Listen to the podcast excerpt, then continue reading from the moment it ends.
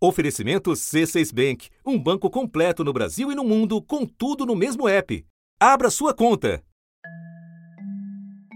Semana começando, por volta de meio-dia e 40 desta segunda-feira, eu noto que o WhatsApp não estava enviando minhas mensagens.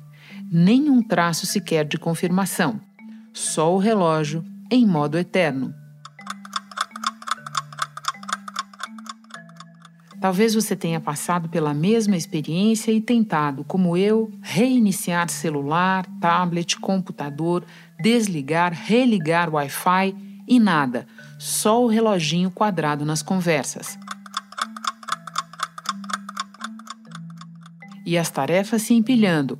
Quem tentou recorrer às duas redes irmãs do WhatsApp logo descobriu que também elas tinham caído. De uma vez só pararam de funcionar o Facebook, o Instagram e o WhatsApp, que de longe é o aplicativo de mensagens mais usado pelos brasileiros.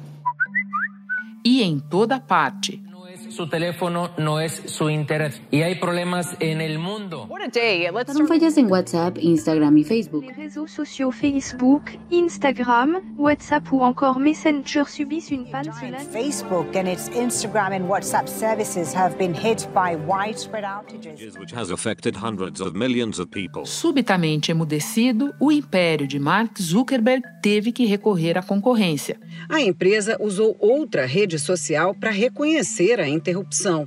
No Twitter, o Facebook postou: Estamos trabalhando para que as coisas voltem ao normal o mais rapidamente possível e pedimos desculpas pelo inconveniente. Ninguém perdeu a piada. E aí o Twitter fez até uma brincadeira falando assim: Olá, literalmente todo mundo. Oi, todo mundo. Alô, nação tuiteira! Chegou! Chegou a hora! Caiu! Ai, meu Deus, caiu o zap zap do meu povo! Ficamos sem conexão de novo. Pensei que é problema do Wi-Fi. Ai, ai, ai. Oh, meu Deus, me enganei. Gente, não precisa ficar atualizando seu Wi-Fi. Realmente o WhatsApp e o Instagram caiu, né, Biel?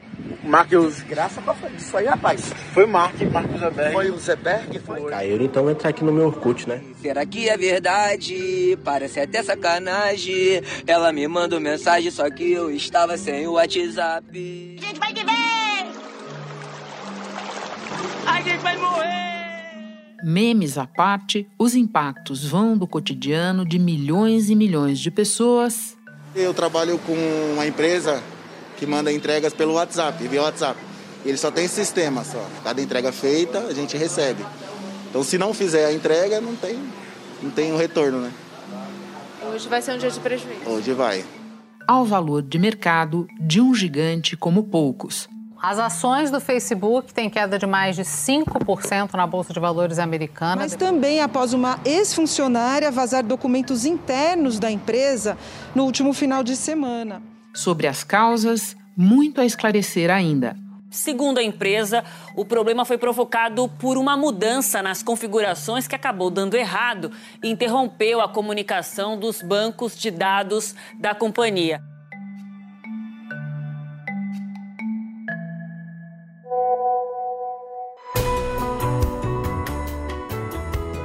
Da redação do G1, eu sou Renata Loprete e o assunto hoje é o apagão das redes de Mark Zuckerberg. A dimensão do que aconteceu, as hipóteses para explicar e o que o caso revela sobre o funcionamento e a nossa dependência dessas redes.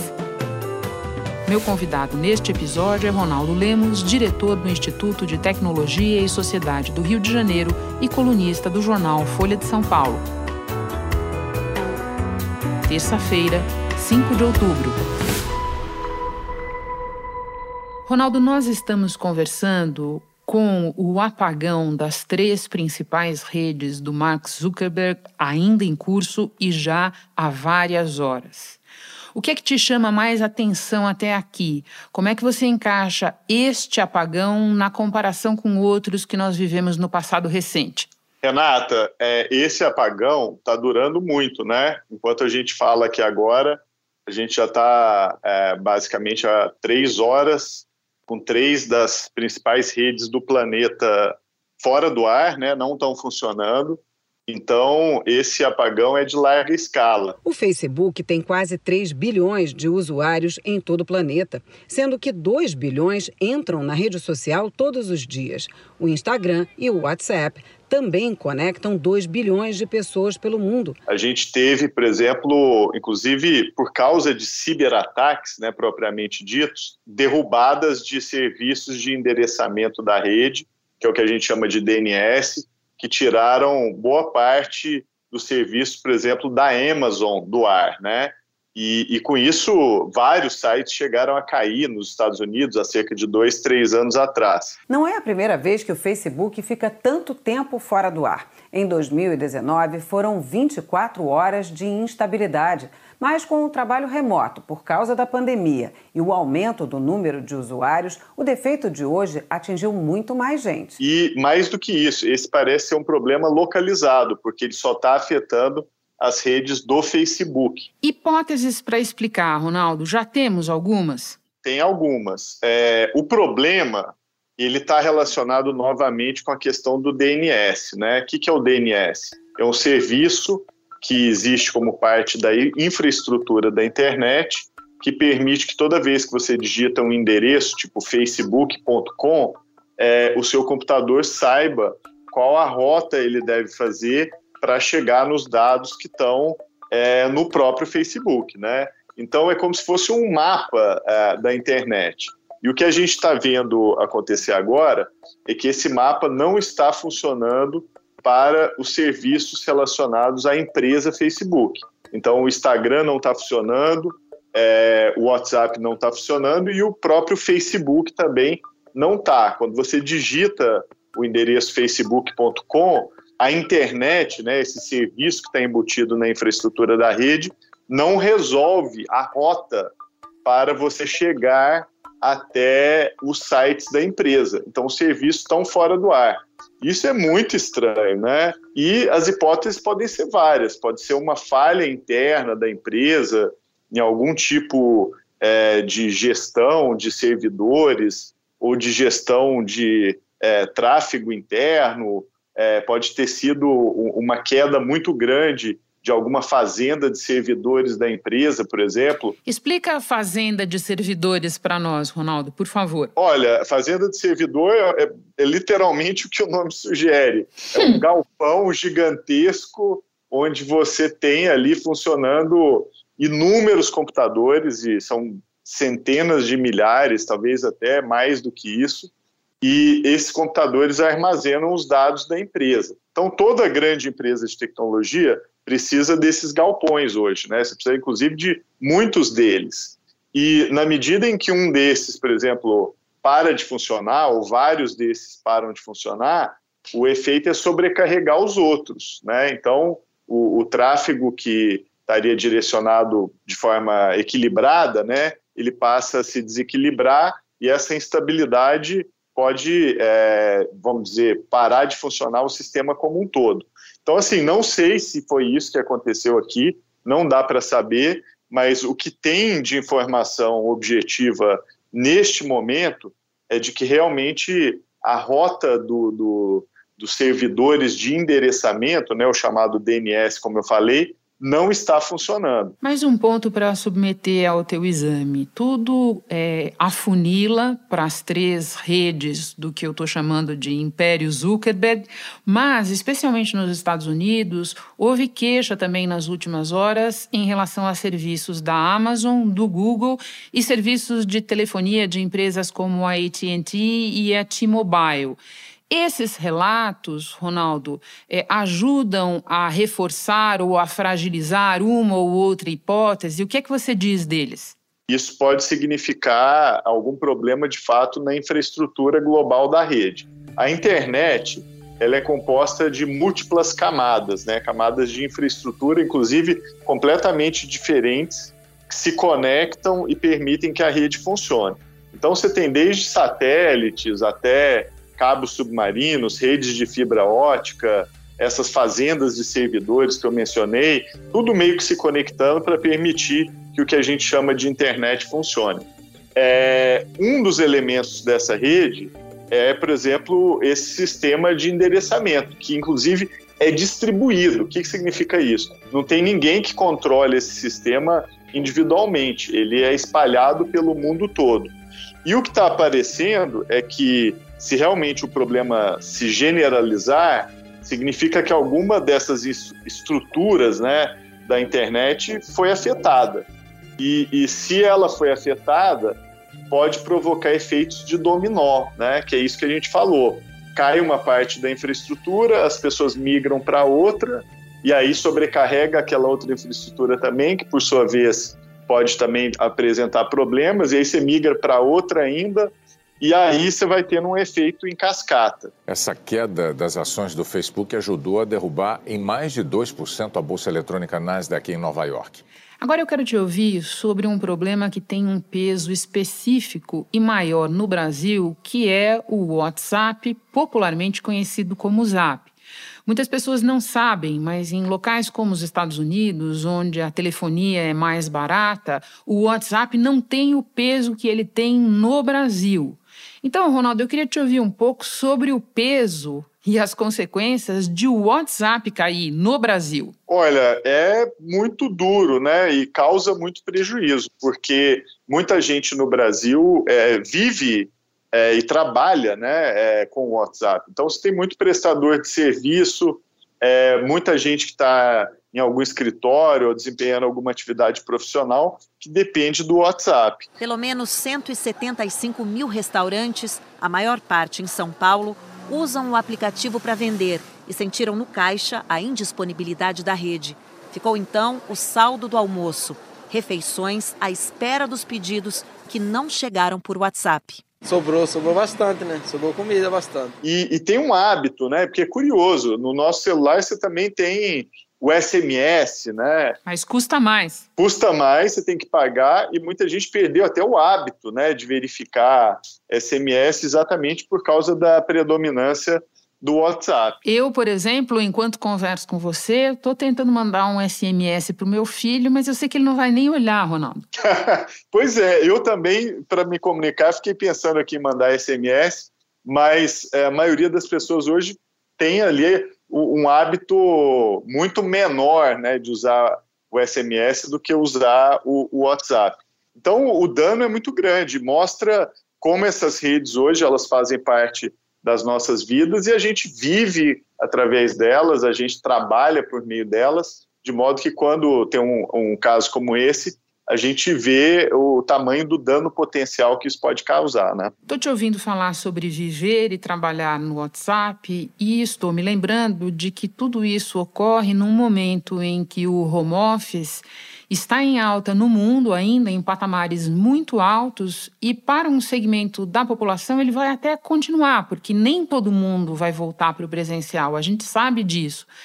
Em que medida esse é um ingrediente a mais? Em que medida isso é um complicador, Ronaldo? Olha, é um complicador porque a gente tem, de fato, o home office é, cada vez maior, modelos de trabalho híbrido, né, que é você poder trabalhar no escritório, mas também de casa. Então, a gente está cada vez mais dependente da nossa infraestrutura digital. Ela está virando tipo eletricidade, né? Hoje, se cai o fornecimento de eletricidade, é trágico, né? Imagine só os hospitais, supermercados e, e, a infraestrutura, né, da vida moderna, elevadores e tudo mais, totalmente paralisada. É, só para a gente imaginar, é, só existe prédio com mais de seis andares porque existe eletricidade. Com a infraestrutura digital é a mesma coisa. A gente está cada vez mais construindo formas de trabalhar e viver que tomam como um dado né, o fato de você sempre ter acesso à internet. Então, você vai criando dependências, e quando essa infraestrutura falta, ela tem um impacto grande, inclusive econômico. Só para dar um exemplo, as ações do Facebook caíram hoje já mais de 5% no único dia. A queda dos serviços do Facebook aconteceu horas depois de a antiga gerente de produtos acusar a empresa de priorizar o lucro sobre a segurança do usuário. Segundo Frances Haugen, o Facebook não derruba postagens de fake news ou que estimulam a divisão política porque elas mantêm os usuários mais tempo no site. Eu quero discutir um pouco o aspecto concorrencial dessa história. Ronaldo, só tem gigante nessa conversa. O Facebook e tudo que vem com ele, já mencionamos Amazon, Google. E nesta segunda-feira aconteceram coisas curiosas. Por exemplo, o Facebook teve que anunciar no Twitter, uma rede social concorrente, que ele estava fora do ar. Nas horas subsequentes, nós vimos aplicativos, serviços de comunicação similares, de trocas de mensagem, explodindo de demanda por causa do apagão. Analisa um pouco esse aspecto, por favor. É interessante que, primeiro, a, a internet em si ela é uma rede muito flexível, né? Então, eu acho que tem duas camadas para a gente analisar: a infraestrutura e os serviços que são feitos em cima dela. Então, do ponto de vista da infraestrutura, quando você tem, por exemplo, um, um cabo que é rompido ou qualquer coisa do tipo, é, a, a característica da internet é imediatamente encontrar um outro caminho para a, fazer a informação circular. Então, nesse sentido, a própria ideia da internet é isso, é uma rede que foi construída para ser resistente a tudo, a bombardeiros, a interrupções, a mudanças repentinas de demanda e assim por diante. É o natural da rede é ela encontrar outros caminhos para que a informação continue circulando. Se caiu, isso é um indicativo de concentração, né? Porque é, de repente você tem uma parcela que não é majoritária, mas é significativa da rede interrompida, quer dizer que está faltando alguma via, alguma alternativa, algum plano B que é sempre característico e que deveria fazer parte da internet. Então, o, o design da rede ele existe exatamente para que, se uma coisa falha, outra entra no lugar. E aqui parece que alguma coisa falhou e não tinha nada para entrar no lugar. E quando a gente fala em comunicações, o WhatsApp ele é soberano no Brasil. O último número que a rede social divulgou é de que havia por aqui 120 milhões de pessoas que participavam da plataforma. Agora, isso já tem alguns meses que o WhatsApp chegou a bater a marca de 150 milhões de usuários no Brasil. Agora, do ponto de vista dos serviços, né, é, é a mesma coisa. Então, a primeira reação que a gente tem quando cai algo é, como está acontecendo agora, é, primeiro você fica esperando para voltar, né? É, segunda coisa é, se começar a demorar demais, as pessoas vão buscar é, caminhos diferentes, né? Então, o WhatsApp ele tem concorrentes, né? E tem mais de um. É, o próprio Facebook também tem ali é, redes que concorrem com ele. O Instagram também tem redes que concorrem com ele. Então, as pessoas vão buscando outros caminhos. Parece aquelas aves migratórias, né? Primeiro, estamos todos aqui pousados nessa árvore, mas aqui por alguma razão não ficou bom, então você migra ali é, em ondas para outro lugar. Tem sempre as primeiras que vão na frente, né? Mas se começa a demorar muito, a, a debandada é muito grande. Então isso também pode acontecer. Agora resta ver como é que vai ser nos próximos nas próximas horas, né? E quanto tempo que as pessoas vão ter paciência de esperar voltar. Olha, a minha paciência já acabou, viu, Ronaldo? Porque nós precisamos completar esse episódio. Para terminar, Ronaldo, o que é que fica de reflexão dessa história? Para o usuário e também para você, como analista, do ponto de vista macro? Olha, primeiro, cibersegurança né, virou o tema-chave. É, o Brasil hoje, por exemplo, não está preparado para ataques é, de cibersegurança. O país está 68º lugar no ranking global de cibersegurança. Então, todo país do mundo hoje precisa assegurar que a sua infraestrutura não vá falhar, né? Então, se isso aconteceu com é, o Facebook, que é uma das redes mais importantes do planeta, imagino que não poderia acontecer aqui com as nossas no Brasil. Então, isso me vem à cabeça imediatamente. E a segunda coisa é isso: é um questionamento sobre o quanto a gente não depende hoje né, dessa infraestrutura digital. De novo, ela é a nova eletricidade. Então, é, é preciso a gente também fazer uma reflexão de quais são os planos B. Né? Essa aqui não deu certo, o que, que dá para fazer se isso aqui não estiver funcionando? Eu acho que é sempre bom ter essa reflexão, até por uma medida de resiliência, né? Da vida em sociedade e, e, a gente precisa sempre pensar nisso. Ronaldo, muito, muito obrigada por conversar conosco num dia que eu sei está sendo e ainda será cheio para você, mas por favor, olhe o e-mail e olhe o SMS, porque talvez a gente tenha que ir atrás de você de novo. Muito obrigada. Deixa comigo, Renata. Obrigadíssimo. Este foi o assunto podcast diário disponível no G1, no Globoplay ou na sua plataforma de áudio preferida. Vale a pena seguir o podcast no Spotify ou na Amazon, assinar no Apple Podcasts, se inscrever no Google Podcasts ou no Castbox e favoritar na Deezer. Assim você recebe uma notificação sempre que tiver novo episódio. Eu sou Renata Loprete e fico por aqui. Até o próximo assunto.